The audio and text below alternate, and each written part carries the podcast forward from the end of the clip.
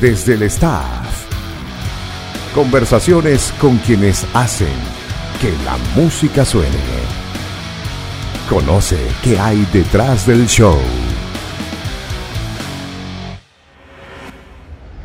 Miren, yo generalmente no le hablo a la cámara, pero como este programa, no sé, es como diferente. Aquí ha venido mucha gente importante, interesante, interesante para nosotros, importante para el público, por supuesto.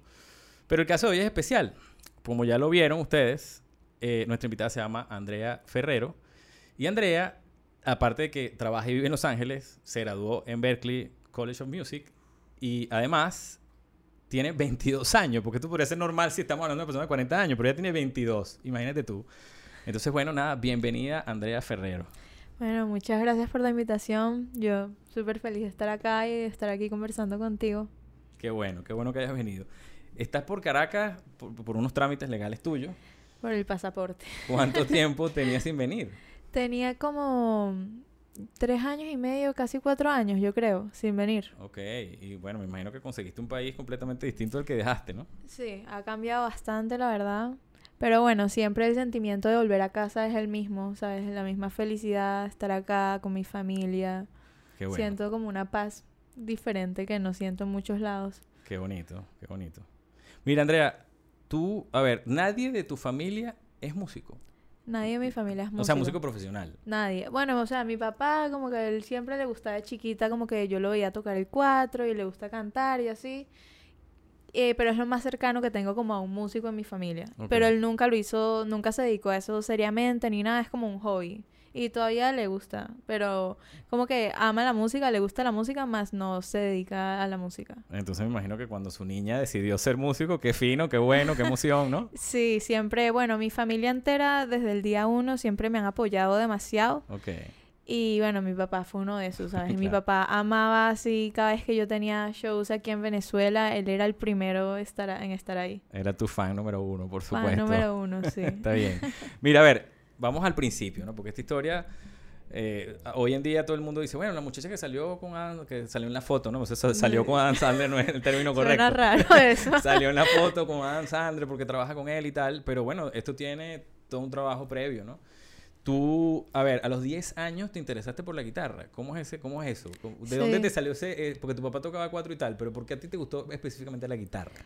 Siento que, o sea, mucha gente me ha hecho esa pregunta, pero es que no sé si como que hubo un momento en específico. Yo realmente yo siento que fue algo que siempre estuvo ahí. Yo mm, me recuerdo claramente desde pequeña cuando yo veía a una persona tocando guitarra para mí eso era como ver, no sé, eso era lo más increíble que yo podía ver. ¿Sabes? Ver así los guitarristas, lo que sea, me llamaba mucho la atención lo que hacían, lo que podían hacer con ese instrumento. Y sí, como que siempre me llamó la atención, pero fue como eso de los 10, 9 años que ya yo como que le empecé a decir a mis papás, mira, quiero una guitarra, quiero una guitarra, quiero una guitarra. Y fue años después, bueno, no, años después no, como un año después, un año insistiendo y un año después me la regalaron por Navidad. Ah, es finísimo. ¿Qué guitarra? Eh, me regalaron un Squire. todavía la tengo. Ah, la rojita con blanca. Son, esas guitarritas suenan chévere. Sí, sí, sí. con un mini amplificadorcito. ¿Y empezaste tú solita a Sí, empecé yo como viendo videos de YouTube. También me metí en una escuela de música que queda en Paso de las Mercedes. Ajá. Creo que todavía está. Toto, Music. Ajá, esa. Empecé ahí y también empecé a tocar en la iglesia. Eh, yo vivía en Cumbres en ese momento. Entonces empecé a tocar en la iglesia que quedaba ahí en Cumbres. Sí, claro. Y, y sí, siento que en realidad la iglesia como que ahí fue, como que todo fue, todo me ayudó muchísimo. Pero la iglesia como que yendo ahí a tocar todos los domingos y tal, y yo tenía que seguirlo, sea, e, Ellos no me enseñaban, sino era como que ellos, exacto, era como que pégate. Y eso me ayudó full, creo yo. Una pregunta muy importante sobre las iglesias. Esto nunca se ha hablado aquí, pero por primera vez te lo voy a preguntar. Ok. ¿Por qué siempre están desafinadas las guitarras en la iglesia? ¿No te da esa impresión? ¿No te parece? ¿Tú sí afinabas bien? Es no, es verdad. Bueno, no, no sé. No sé cómo responder. Pero tú sí afinabas. Yo creo que afinaba. ¿Tú te esforzabas por afinar? Yo creo que afinaba, Oye, oye, hay en día hay afinadores, por Dios. No es una crítica, más bien estoy tratando de ayudarlo. No, no, ok, es verdad. Vamos a incentivar a que afinen los instrumentos. Mira, entonces empieza. ahora que me dices que tú veías a los guitarristas y te llamaba mucho la atención, dame un referente, por ejemplo, ¿quién? ¿Qué guitarrista sí tú decías, wow? Bueno, el número uno, que ese era así mi super mega ídolo que todavía, o sea, todavía lo admiro muchísimo, obviamente, y tengo como una estatua así de él en mi casa, es Slash, el guitarrista ah, bueno, de Guns claro. No me, no me imaginé que me ibas a decir Slash, qué bueno. ¿No? Yo soy súper fan de Guns Sí, de hecho, como que cuando empecé a tocar, eh, me gustaban más como las Gibson, Les Paul por él. por él, claro. Sí, después ya me fui más como Fender y así.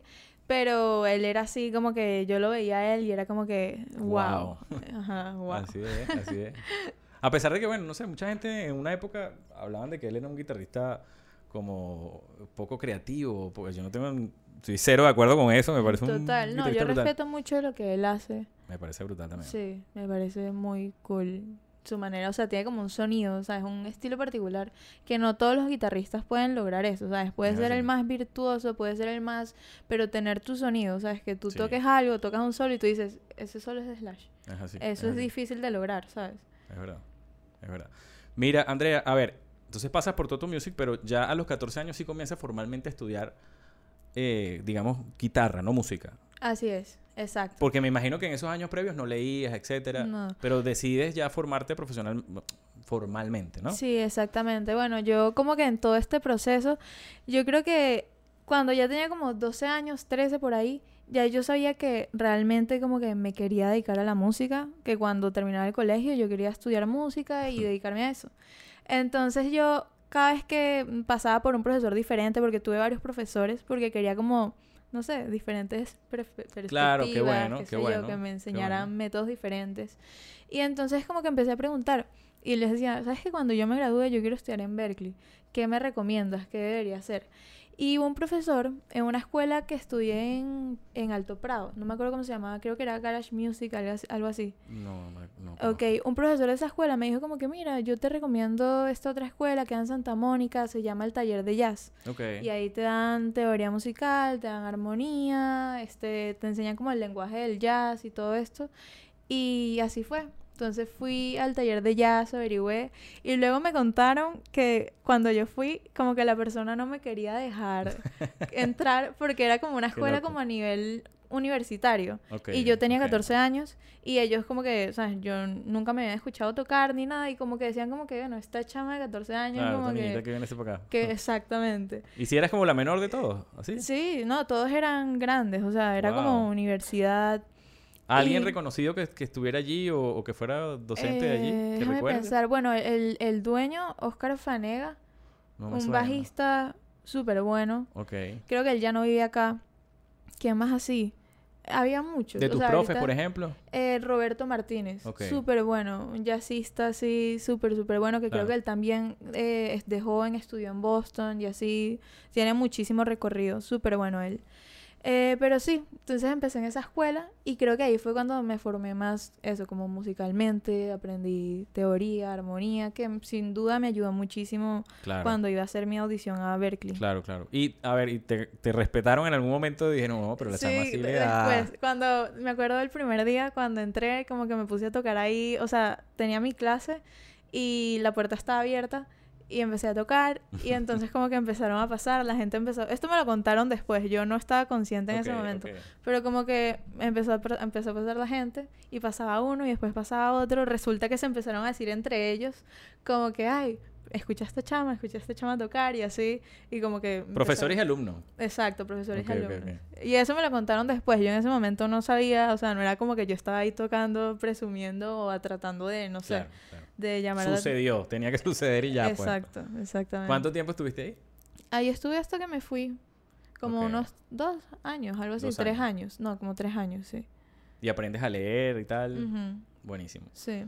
A ver, este, tú eres rockera. Y además, bueno, ya me dijiste que te gustaba Slash y tal. Y esas influencias tuyas, imagínate, tú eras rockera y tenías unas bandas, ¿correcto? Em, empezaste con unas bandas, pero también entonces te estabas formando como jazzista, o, o por lo menos eh, entrando en ese mundo de, conocer, ampliando, tu, ampliando tu, tu cartera, tu conocimiento. Esas bandas en las que empezaste, cuéntame de ellas. Porque eran unas bandas, entiendo que eran, eran cabillas. Sí, mi primera banda eh, se llamó Luar. Ah, y era una banda, eh, era muy chistoso porque yo era la mayor de la banda, yo tenía 14 años. Ah, bueno. Pero el cantante tenía como, creo que 12 o 13 años, el bajista como qué sé yo, 11, 12, el baterista también como 12. Y como que era muy, muy chistoso porque tocábamos rock pesado. O sea, había unas canciones que eran como más rock pop, que había una que se llama Colegio, que era, fue como nuestro... Ah, pero era música propia. Sí, sí, sí. Ah, buenísimo. Sí. Pero de resto eran como canciones así más pesadas, así. Yo afinaba en drop D, entonces era como que mm, súper pesado. Locura. Sí. Eh, pero sí, esa fue mi primera banda y con esa banda tuve la oportunidad de tocar en varios festivales. sí, sí. Tocamos en el Sibelius Fest, eh, ah, tocamos En, el Latillo Fest, en varios festivales, en algunas gaitas y así. Buenísimo. Y después entonces también hiciste trabajos profesionales acá con otros artistas, ¿correcto? Sí, a medida que la gente como que me empezó a ver tocando en estos eventos, Claro. Me creo que alguien, Chazam, ¿sabes quién es Chazam? Claro, claro. Guitarrista de Chino está, Está con los fantásticos ahora. Ajá, él. Él como que me recomendó, creo que él fue el que me recomendó para Sixto Rain y empecé a tocar con Sixto Rain, de ah, ahí como que empecé a tocar con la melodía perfecta, con Gustavo Elisi. Yo vi el cuento de la melodía, que, que, ellos te vieron, correcto, ellos te vieron y, quisieron contactarte, una sí, cosa no, fue súper. Gabo, que estaba yo tocando con Sixto en un festival de gaitas y Gabo como que grabó un video y días después monta el video en Instagram y pone como que el sábado pasado en las gaitas de San Ignacio vimos a esta guitarrista, no sabemos cómo se llama, no sabemos de dónde viene, no sabemos qué edad tiene, pero queremos que nos ayuden a encontrarla. En eso yo me despierto un día y tengo como mil notificaciones en Instagram y fue por eso. Imagínate. O sea, no sé, a medida que vas contando me siento que todo estaba como destinado, era eh, eh, todo te iba saliendo, pues, la cosa estaba para ti. Por eso que dicen, bueno, que, ni que, cuando te toca ni que te quite. Es verdad, total. Es así, ¿no? Totalmente. A mí me llama la atención de tu historia lo siguiente, porque bueno, como dije al principio, tú te fuiste a estudiar a Berkeley. Eso no es cualquier cosa, o sea, eso es como el top de, los estudios para los músicos, ¿no? Pero además te fuiste siendo muy joven y como con todo en contra. Yo, me, yo, me, imagino cuando tú dices esta cosa, que he visto otras entrevistas tuyas, cuando tú hablas de esto, me imagino, no, yo quería ¿sabes? Terminar mi colegio e irme a Berkeley, cuando todas tus amigas querían ir para la Simón Bolívar, para la Católica, supongo, ¿no? Es algo como, como con una perspectiva gigante. Pero ya tú trabajabas aquí profesionalmente. Ya tú trabajas con artistas, digamos, mainstream, que estaban, me imagino que tenías, tenías trabajo constantemente, siempre te llamaban para tocar. Sí, sí, sí. Pero tú igualmente te decidiste a formarte, ¿correcto? Así es. No, es que de hecho fue como que fue, no sé, esas cosas a veces la vida te pone como en unos momentos y como que es como que tienes que tomar una decisión y no sé, por, este fue uno de ellos, por ejemplo, porque yo estaba como que empezando a tocar, como tú dices, con todos estos artistas y tal, pero también como que estaba como que, bueno, pero quiero ir a Berkeley. Y era como que tomar esa decisión de, bueno, ¿qué, qué debería hacer? y al final no se sabe, yo, o sea, espero haber tomado la decisión correcta, ¿sabes? Y... yo estoy seguro que la tomaste. Pero a ver, yendo más allá, incluso yo te diría, hay mucha gente que estudia en Berkeley, ¿no? Mm. Y probablemente no todos, no lo sé, pero probablemente no todos tienen un éxito gigante, ¿no? Mm. Ya tú perfilas, ya tú, tú, lo que hemos visto de ti perfila a que vas a tener una carrera extraordinaria. Eso yo no tengo la menor duda y toda la gente que, que te ve y que te entrevista le das el mismo feeling. Además, bueno, con lo que me estás contando, más aún me lo ratifica. Yo veo en ti una carrera infinita. Pero pudo no ser así, sin embargo tú, tú apostaste a la formación, o sea, eres fiel creyente de que hay que formarse, hay que educarse. Em, bueno, yo creo que en mi caso sí era importante. Eh, no en todos los casos es así. Yo no digo como que si quieres dedicarte a la música tienes que estudiar música y ir a la universidad. pero siento que en mi caso sí lo necesitaba. Aparte porque yo también quería ir a Estados Unidos siento que ahí hay un mercado súper grande, ¿sabes? Como que a nivel mundial, ese es como el sitio, yo creo, para lo que yo quiero hacer. Entonces, qué mejor manera de como que estudiar ahí, conocer gente en la universidad y todo esto para ya después como que eh, de repente ejercer una carrera allá, trabajar allá y todo esto. Entonces siento que para mí dar ese paso de ir a estudiar en Berkeley y aprender y conocer músicos y todo esto era súper importante. Claro, claro. Sí, por eso, por eso me afianzo en ese punto de que, aunque ya tú aquí tenías una carrera, que tú pudiste seguir allí y probablemente estar cómoda, tenías trabajo, etcétera. Bueno, dar ese salto porque tienes una perspectiva mucho mayor y bueno, ya se está viendo, evidentemente, ya se está viendo. ¿Cuánto tiempo, bueno, llegas a Berkeley además? Échanos ese cuento, porque tú llegaste a Berkeley con bueno, no con todo en contra, pero con muchas cosas sí. cuesta arriba, ¿no? O sea, tenías, bueno, eh, temas económicos, temas de, pandemia, creo que también estaba en ese mm, momento. No, fue, antes. Fue antes. Entonces, hiciste una audición online.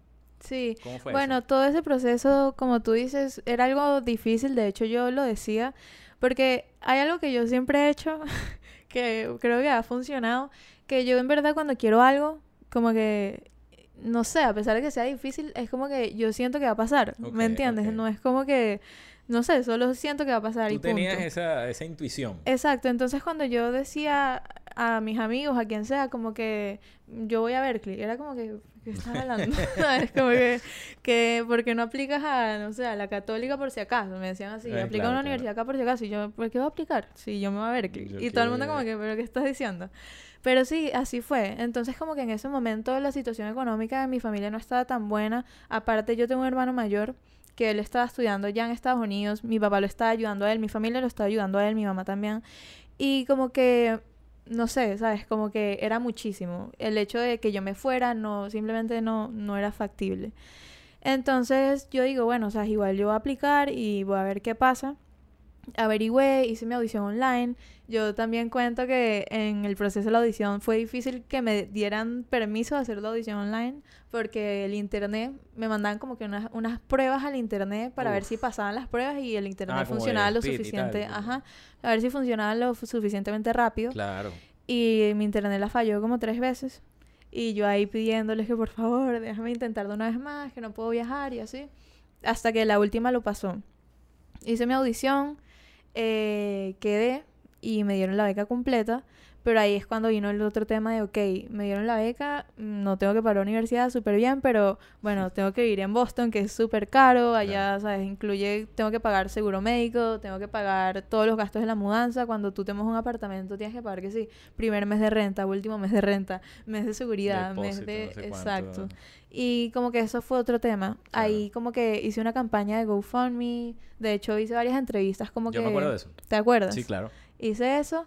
Y bueno, gracias a eso y bueno, sobre todo mi familia, que siempre me ha apoyado, logré ya irme. Qué fino. Y entonces, bueno, nada, te vas a Boston. ¿Cuánto tiempo, cuánto tiempo requiere graduarse? Eh, usualmente son cuatro años. Yo lo hice como en tres y medio. Ah, además te fajaste. Sí, quería terminar rápido. sabías que no tenías tiempo que perder. Ahora, ¿cómo se llama tu carrera? Eh, mi carrera se llama Contemporary Writing and Production, escritura contemporánea y producción. Ok, ok. O sea, no solamente eres guitarrista, tú eres una persona que tiene conocimiento de música para hacer muchas cosas. Bueno, de hecho, tu trabajo actual, que ya vamos para allá, tiene más que ver con eso, creo, ¿no? Sí, sí. Más que como solo ser guitarrista. Exactamente. Ajá. Entonces, ¿cómo llega bueno, una pregunta, una curiosidad. Gente que conociste en Berkeley, además, tus profesores, son gente conocida, son gente, porque imagínate, una de las academias más prestigiosas del mundo. Así es, bueno, de hecho, uno de mis profesores en Berkeley, uno de mis profesores de guitarra, él era uno que yo admiraba muchísimo desde antes de ir a Berkeley. Yo ya sabía quién era, veía sus videos y tal. Y de hecho, él tiene, tiene un canal de YouTube en donde él monta videos como que llameando, así, improvisando con algunos estudiantes. Y yo veía eh, todos esos videos, yo me los sabía de memoria, todos los estudiantes con los que había tocado. Yo era súper fan. Y cuando llegué a la universidad, creo que en la primera semana, me lo, lo vi por ahí, estaba tocando y le dije, se llama Tomo Fujita. Él fue profesor de John Mayer cuando él estuvo en Berkeley, así. Cualquier cosa, pues. me lo encuentro y le digo como que, mira, soy tu fan, qué sé yo, este, vamos a, juntarnos un día, porque yo me acuerdo que ese primer semestre yo no lo pude tomar a él como profesor, porque ya estaba casi súper full. Okay. Pero como que lo conocí y le dije, mira, cuando estés libre vamos a juntarnos, tocamos, tal. Y la semana siguiente me escribió, grabamos un video y el video tiene ya creo que un millón de reproducciones en, YouTube o algo así, casi un millón. ¿En la plataforma de él o, en la plataforma tú la tienes También? No, la tiene él, yo no lo tengo.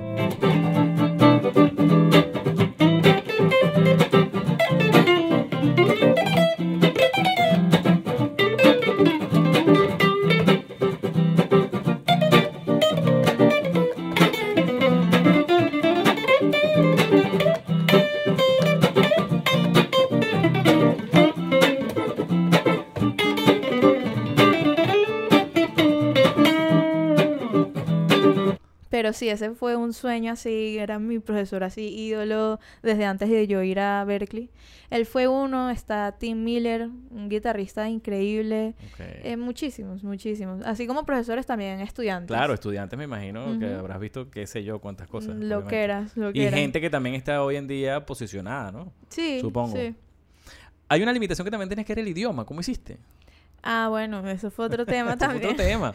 Sí, yo, yo la verdad, yo no tenía tan buen inglés antes de ir a Berkeley.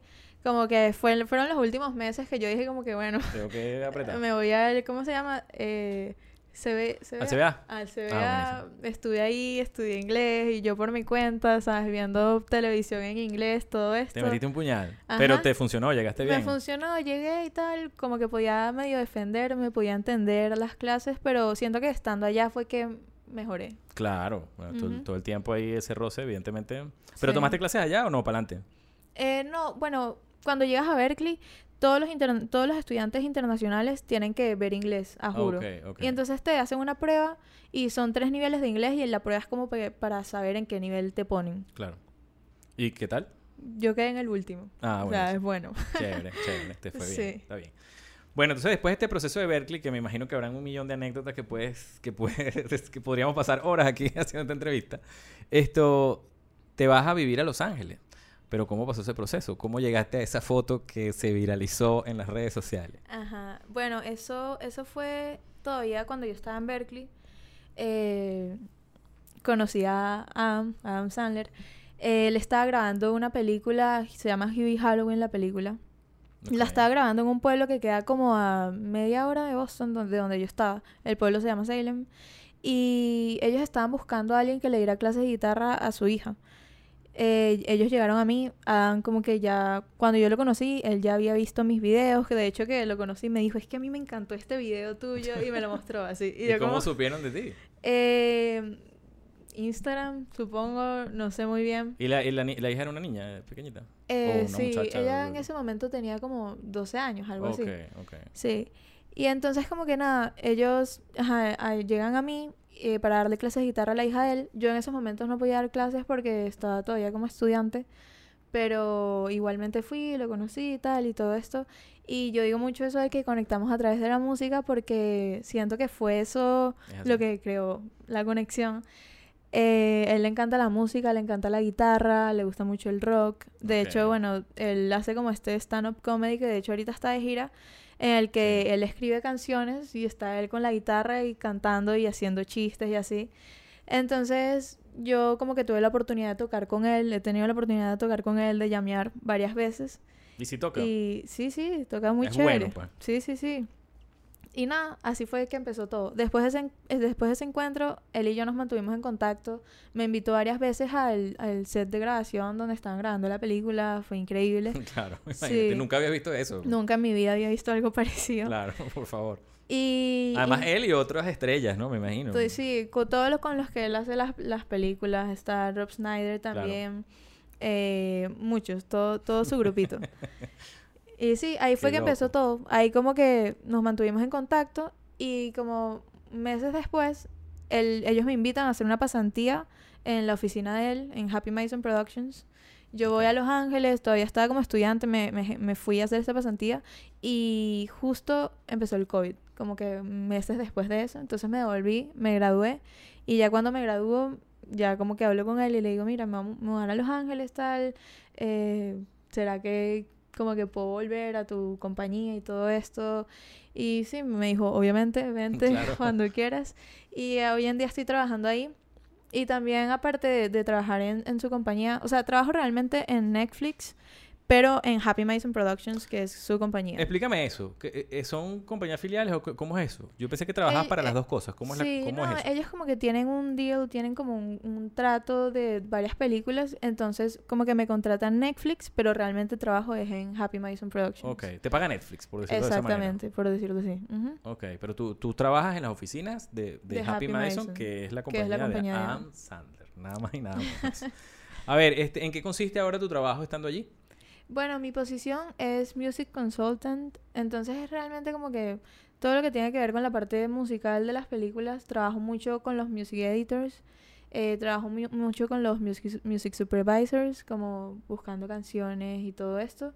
Y bueno, también he tenido la oportunidad de grabar guitarras para las películas de él, ya que también como que trabajo con él, o sea, no compongo para las películas, pero sin embargo como que tengo que tener contacto con el compositor y todo esto. Entonces se me ha dado em, la oportunidad de grabar guitarras para, para sus películas. Claro, o sea, pero tú, tú trabajas, digamos, en ese, ese en ese proceso de composición de las canciones para las películas de ellos también? No, yo no, yo no compongo en las películas. No, sé que no compones, pero por ejemplo, te asignan, qué sé yo, un solo, puede ser, de guitarra, o, un riff de guitarra X. ¿Tú tienes posibilidades de ponerle tu impronta, de crear tú, o te dan una partitura y es mm, esto? Eh, bueno, o sea, siempre es como un poco... de hecho, yo hago las dos. Como que a mí me dan las partes y yo grabo exactamente lo que dice ahí, tal cual como lo quieren, pero después como que me dicen, o incluso yo lo hago y grabo otra que es como un poco más liberal, un poco más como con algunas ideas mías y todo esto. Haces un, par de tomas con tu, Exacto. Y ahí, bueno, que, que ellos escojan. Claro, buenísimo. ¿A quién has conocido trabajando allí? Mm, bueno. Porque me imagino que te has relacionado con mucha gente, evidentemente. Pero porque también bueno, un poco de lo que va este podcast, ¿no? Una cosa es Adam Sandler y la gente que vemos en pantalla, pero hay un montón de gente importante que trabaja en esas empresas. Total, total. Bueno, yo soy la peor en cuanto a, los nombres y todo esto de saberse los nombres de los, de los actores. Eh, pero he conocido a muchos. he conocido a muchos. No, pero no actores. Me refiero más bien a la gente que tiene que ver con la industria musical en los Estados Unidos, que al final es como tu norte. Ok, bueno, lo que a mí me pasó fue que yo también, o sea, como que yo pensaba que estando ahí como que me iba a poder conectar mucho con la industria musical y luego me di cuenta que son dos industrias muy diferentes. Ok, ok. Como que realmente el hecho de que yo esté trabajando ahí no significa que voy a conocer a toda esta gente, productores o lo que sea de la industria de la música. Son industrias separadas y los que he conocido, no he conocido mucha gente en la industria musical estando ahí. Como que por parte de, de, de, o sea, por el hecho de estar en esa compañía. Ya, ya. Pero fue, a ver, desde un principio de tu, de tu carrera o de cuando ya estabas en Berkeley, ¿fue tu norte siempre ir a Los Ángeles?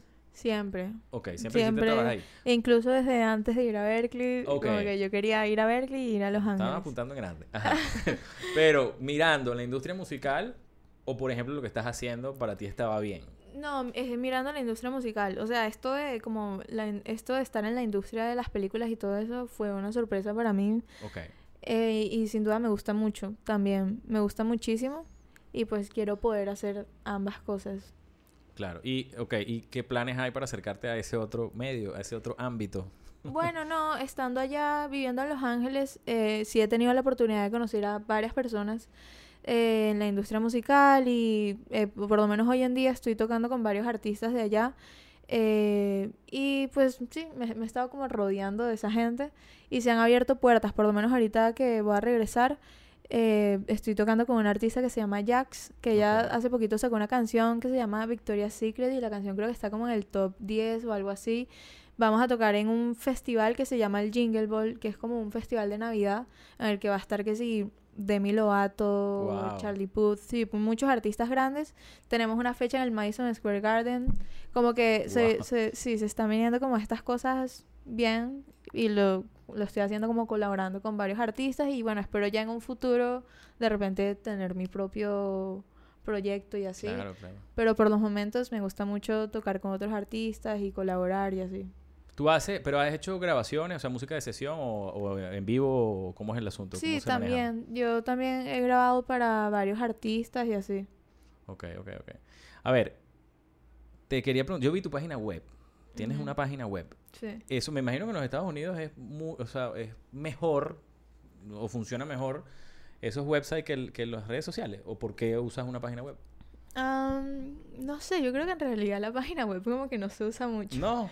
No sé. Pensé que más bien lo he hecho como una formalidad de... A mí me gusta tener mi página, pues, o sea, como que... La hice porque quiero tener como un sitio que sí, que esté todo como mi biografía, tal, mi información, fotos mías y todo eso. Pero no sé qué tanto se usa, no sé qué tanto vale la pena. como que, yo siento que lo mejor, que es lo que más como que le pongo trabajo en verdad, es como Instagram, sí. Instagram, que siento que ese es como mi portafolio, ¿sabes? Como que si quieres saber lo que hago, de hecho muchas oportunidades de shows y sí, muchas cosas que me han, que han llegado ha sido por, por Instagram. Así, DM y tal, y te escriben y... Sí, total. ¿En serio? Wow, qué fino. Pero igual vi que en tu página, por ejemplo, tienes, qué sé yo, eh, arreglos, música para comerciales que también has hecho. Así es. ¿Y qué tal con eso? Finísimo. Bien, ese, bueno, de hecho mi carrera eh, fue para eso y también sin duda es algo a lo que me quiero poner más. Como que me gusta mucho, a mí me gusta mucho escribir, hacer canciones y todo eso. Tengo como varias ideas de guitarra, varias ideas con letra, no canto, eso sí, pero tengo varias ideas y me gusta mucho como escribir música, me gusta mucho componer. Entonces sí, en mi página tengo cosas así o de cosas como para comerciales o composiciones que yo he hecho y así. ¿Hay una canción, alguna canción tuya con letra que se haya grabado? No, no todavía. Ninguna se conoce hasta ahora. No, pero ninguna se conoce hasta ahora. En un futuro. Mira, Andrea, ¿y tienes algún, algún sponsor eh, como guitarrista, como artista, marcas? Eh, sí. La verdad es que yo mm, he sido como súper afortunada y siento que hoy en día las marcas están apoyando muchísimo el talento nuevo, las nuevas generaciones y, y eso me encanta. Yo ahorita estoy con Fender, eh, con guitarras eléctricas y eso. Y también tengo otro endorsement con una marca que se llama Orangewood, una marca de guitarras acústicas. También para cuerdas tengo Erniol. Em, tengo The Pickups, Seymour Duncan. Eh, y creo que ya. Wow, bueno, pero con eso. Oh, y, y, una marca de pedales eh, que es un venezolano, de hecho. ¿Ah, sí? Sí. El, el chico creo que está en Chile ahorita, si no me equivoco. Se llama Tesla Electronics. Pedales super cool. Qué Super cool. Qué bueno. Me imagino que tienes tu casa full. La tengo full, sí. ¿Cuántas guitarras tienes? Eh, bueno, ahorita tengo en Estados Unidos, tengo como siete, algo así.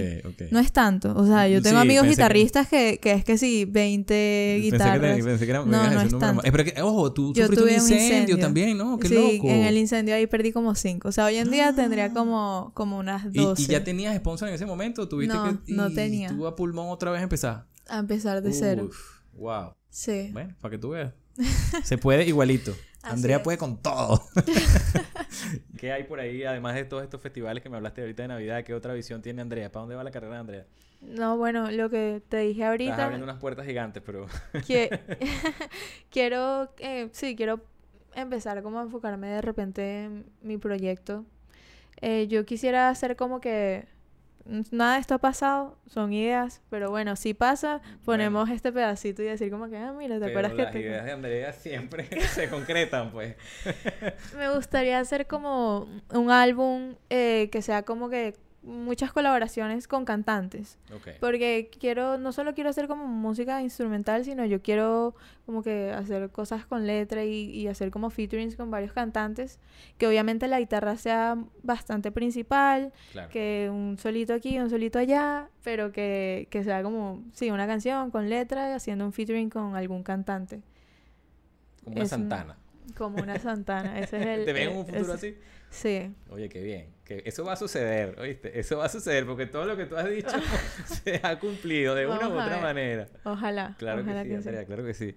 Mira, Andrea, bueno, además, por supuesto, el canal de YouTube de Andrea también está disponible. Tienen que visitarlo, igual que este, que te tienes que suscribir, por favor, si no, imagínate. Yo a todos mis invitados les hago tres preguntas. Ok para, que pueden complicarles la vida, porque yo sé que cuando uno es músico, es melómano, la cosa es, es difícil para responder esto. Pero bueno, vamos a ver, vamos a ver qué tan fácil o difícil se te hace. Un músico que admires. Eh, en estos momentos tengo uno que sin duda estoy full pegada y lo admiro muchísimo. Se llama Mark Letieri. Es un guitarrista. Sí. Brutal. En estos momentos podría decirlo él. Ok. Lo tenemos. ¿Una canción o tema musical? Uf. Está más difícil. Está difícil. es que, sí, en estos momentos... Eh, a, mí me gusta mucho la música comercial. Como que así, pop comercial. Estoy súper pegada con el último álbum que sacó Charlie Puth. Eh, se llama Charlie, el álbum. Hay una canción que se llama That's Hilarious, que me gusta mucho. Puede ser eso. Esa es la canción. ¿Y qué es la música para Andrea Ferrero? Uf. Eh, la música, yo diría que es como mi escape. Como que yo siento que si yo no tuviera la música, no, no sé, no podría vivir. Como que siento que la música me ayuda a desconectar, pero al mismo tiempo a enfocarme. Eh, como que la música me, me, ayuda a estar bien cuando no lo estoy. Si un día tengo, tengo un día malo y, no tengo ánimos de nada y yo agarro la guitarra y me, me pongo a componer, me pongo a improvisar a lo que sea, me ayuda muchísimo, ¿sabes? La música me da felicidad, me da tantas cosas que siento que me estoy enredando, pero la música claro, está claro. lo es todo, o sea, significa muchísimo para mí. Lo tuviste claro siempre, ¿no? Sí. lo tuviste claro siempre. Mira, Andrea, ¿tienes algún placer culposo musical? Eh, me gusta Morat. Placer culposo es que te dé vergüenza reconocer que te gusta Morat. Ajá. bueno, ya sabemos. Placer, placer, culposo de Andrea. Morat. Mira, te voy a pedir un favor antes que te vayas, Andrea. qué, lástima que, bueno, que, tu tiempo aquí sea tan, tan breve y, que, bueno, evidentemente todo es muy rápido. Te vas pronto, ¿no? Sí. ¿Cuándo regresas? Espero que estoy pensando de repente diciembre, pero no estoy segura. No estás segura. Si no, puede ser que el próximo año, no sé cuándo, pero pronto. Bienvenida siempre a tu casa. Ojalá que pronto llegues con esos éxitos que, que, te auguramos y que estamos seguros que se van a cumplir muy pronto. Ajá, el favor que te voy a pedir es que nos hagas una canción que, una canción o una improvisación donde invites a la gente a suscribirse a este canal de YouTube. Vale. ¿Está bien? Ok, sí.